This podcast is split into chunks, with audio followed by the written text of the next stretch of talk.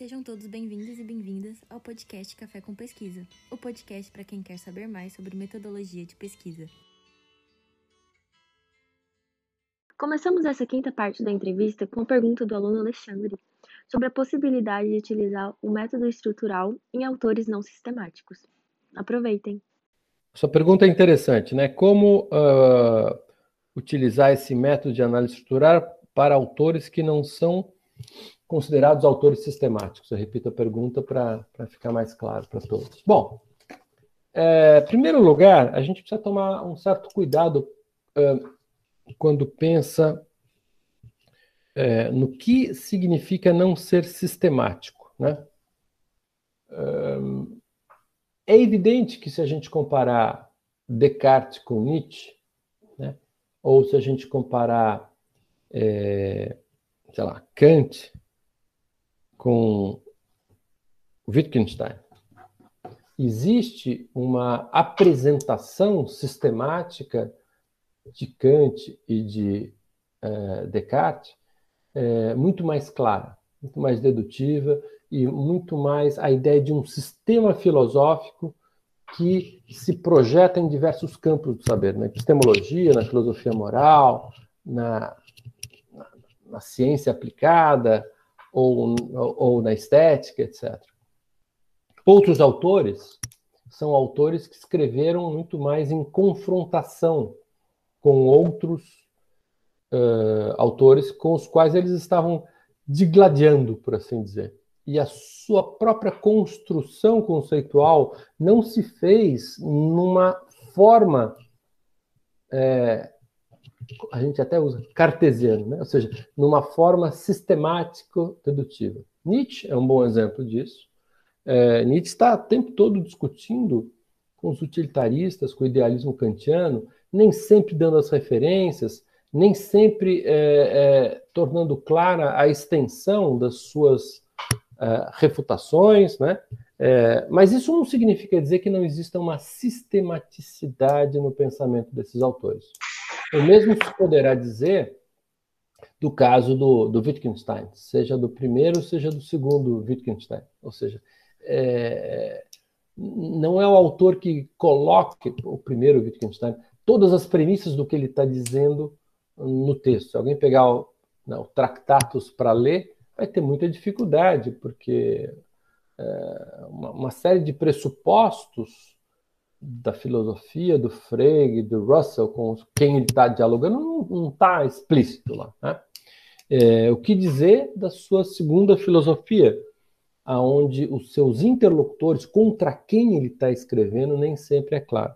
Mas insisto, é, essa forma de apresentação da sua filosofia, que é menos sistemática, num certo sentido, não significa dizer a, a, que inexista um sistema de pensamento, ou seja, uma maneira pela qual eu possa articular o pensamento desses autores. Eu diria que a, o método de leitura estrutural ele não é menos útil quando nós trabalhamos com um autor desse tipo. Eu diria até mais, provavelmente ele é mais útil ainda, Tá? É, ou seja, é justamente é, quando nós deparamos com autores desse tipo que é importante que nós façamos a pergunta sobre qual é o sistema de pensamento que eventualmente integra aquelas diversas expressões. Os diversos aforismos nietzschianos, é, eles podem ser interpretados é, é, separadamente? Num certo sentido, sim. Ninguém está proibido de ler o Nietzsche assim, como uma espécie de sugestão. Vou ler um, um parágrafo por dia e ver o que acontece. E pode terminar uma leitura com inúmeras sugestões. Mas é, uma leitura filosófica será aquela, eu diria, que vai buscar integrar essas diversas proposições sistematicamente, inclusive integrando-as tomando por referência a sua obra toda e não necessariamente um só livro, porque muitas obras foram é, os, as premissas de determinadas conclusões estão mais evidentemente expostas em outras obras. Então, quando nós estamos falando de autores desse tipo, é, é, é mais do que necessário, digamos, uma pergunta sobre a, a existência ou não de um sistema filosófico num sentido amplo. É claro que, digamos, num sentido mais trivial, eles são menos sistemáticos que outros. Mas isso não responde necessariamente à pergunta sobre a inexistência de um sistema de filosofia. Uma boa parte, digamos, da, da, da, da, da polêmica interna à exegese de Nietzsche, Deleuze ou, ou Wittgenstein, para pegar alguns dos autores que você e eu citamos, está relacionada justamente a isso, a como que eu integro determinadas proposições, determinadas afirmações que surgem num contexto com o conjunto da sua obra, com a sistematicidade do seu pensamento, ou se eu posso desagregar aquela afirmação e a partir daquela desagregação chegar a uma conclusão completamente distinta daquela que eu faria caso buscasse uma coerência dessa passagem com outras tantas passagens que parecem infirmar, que parecem negar aquilo que à primeira vista aquela passagem tomada isoladamente parece significar. Tá? Então eu diria que a importância não é menor. É, de novo, a leitura estrutural continua sendo o grau zero da leitura, a primeira aproximação e a pergunta filosófica sobre a existência de um sistema de pensamento, um sistema articulado de pensamento, é uma pergunta essencial para, ousaria dizer, para qualquer autor que, que, que se queira estudar.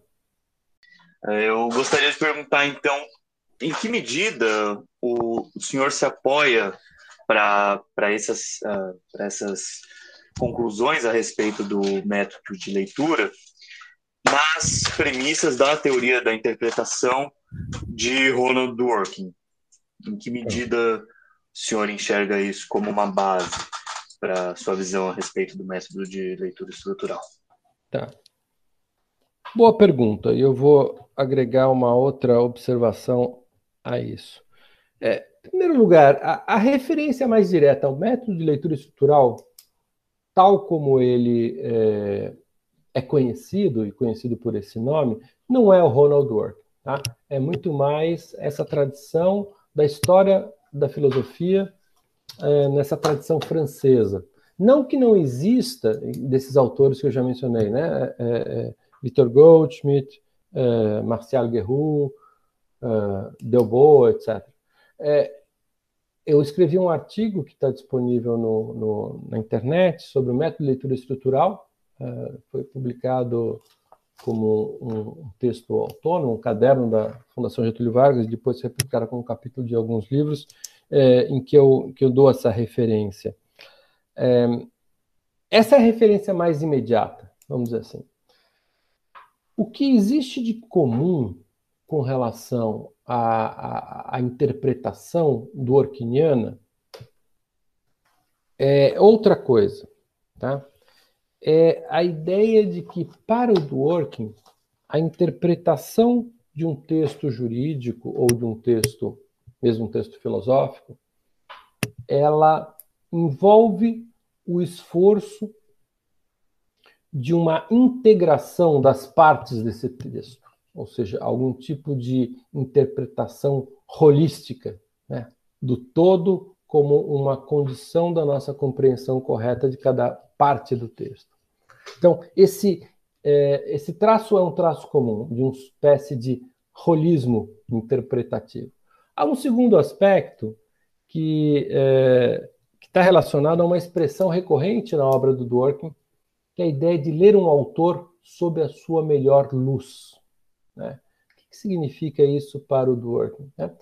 É, ao meu ver, é, ainda que exista um conceito é, distinto, particular de coerência e de coerentismo no pensamento do Dworkin, existe algo de comum com o esforço da leitura estrutural, que é a ideia de que nós vamos ler um autor buscando ler esse autor coerentemente.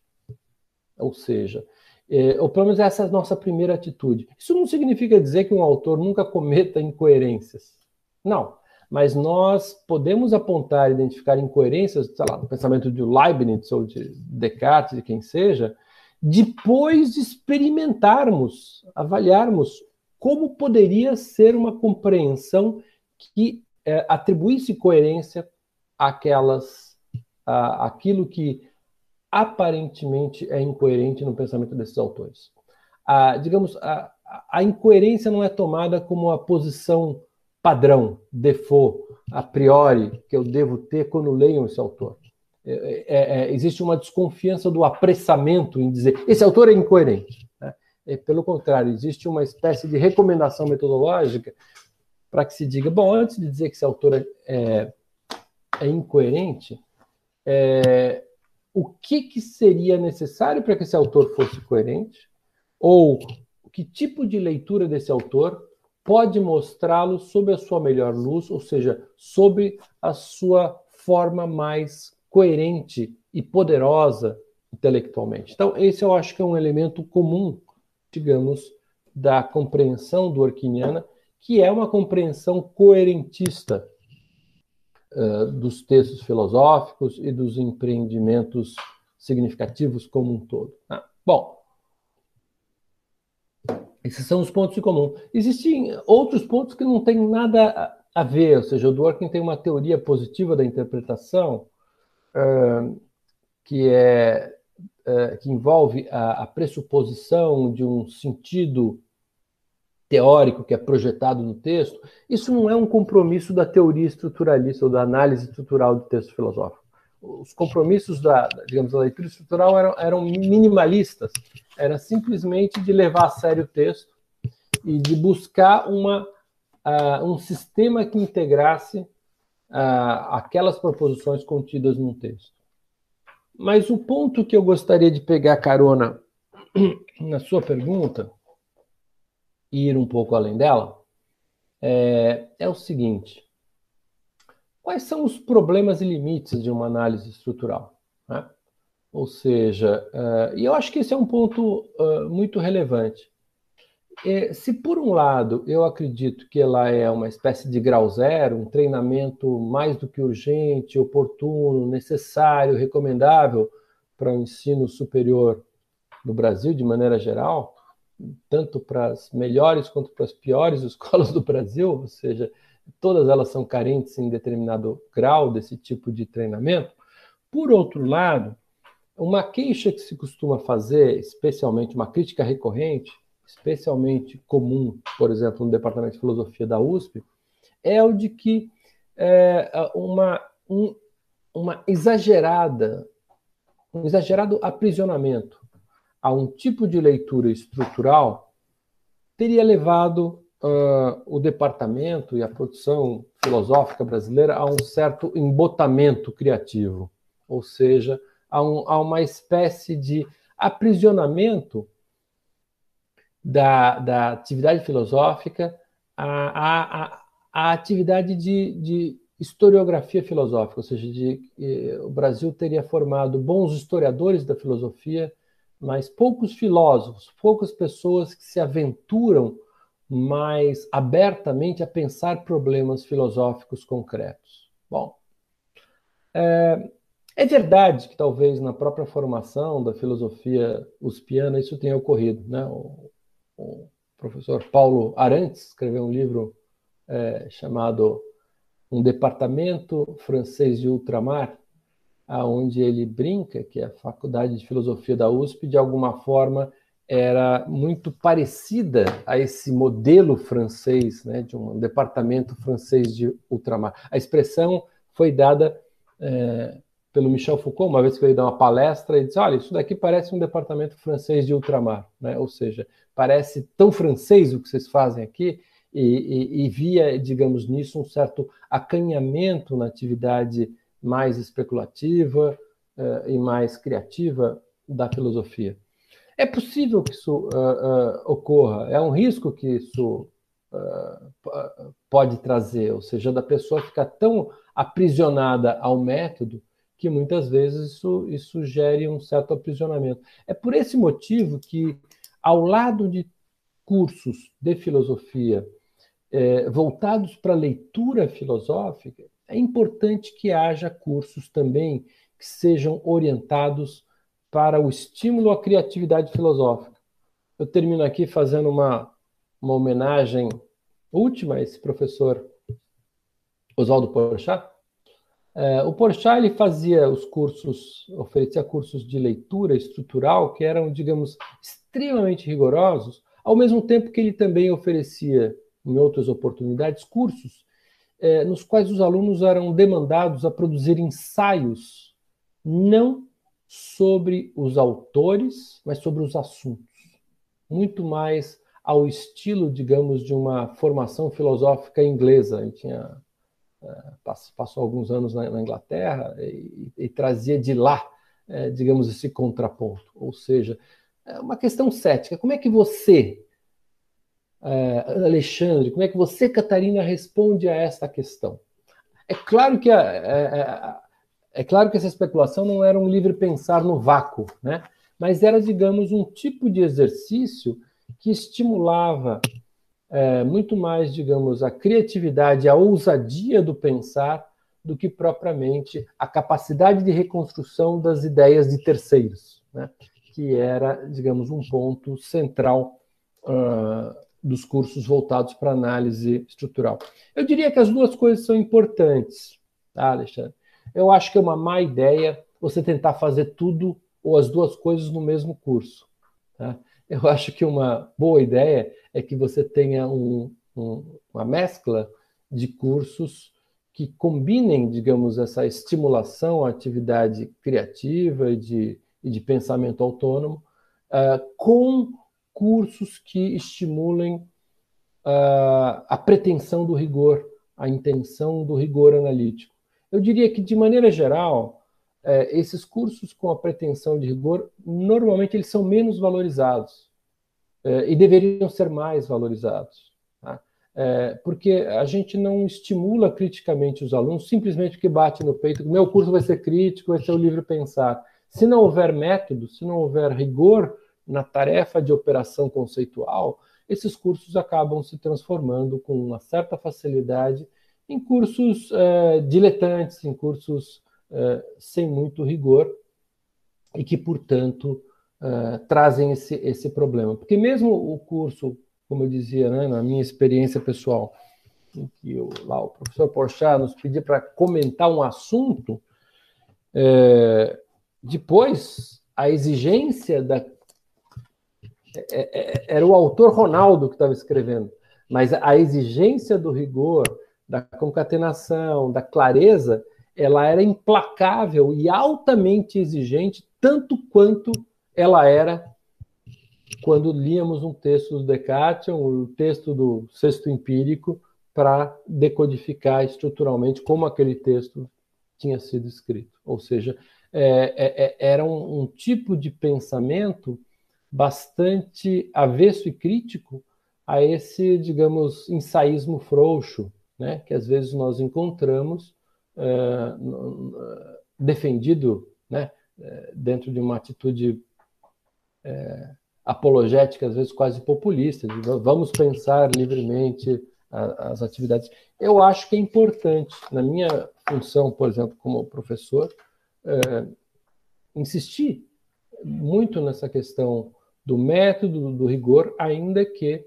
muitas vezes também montar cursos que sejam mais voltados para essa, digamos, criatividade, para evitar, digamos, os riscos desse embotamento que eu mencionava é, é, anteriormente. Muito obrigada. A gente do Café com Pesquisa agradece sua paciência, agradece sua disponibilidade. Esperamos o senhor lá na FDRP, quando as, o presencial voltar. Será uma honra recebê-lo. Olha, foi um imenso prazer. Foi, foi, muito bom o bate-papo com vocês. Muito obrigado pelas ótimas perguntas que vocês fizeram. Agradecemos também a todos e a todas que nos acompanharam em mais um episódio. O de hoje foi a última parte da entrevista com o professor Ronaldo Macedo, mas semana que vem voltamos com mais conteúdo. Até lá!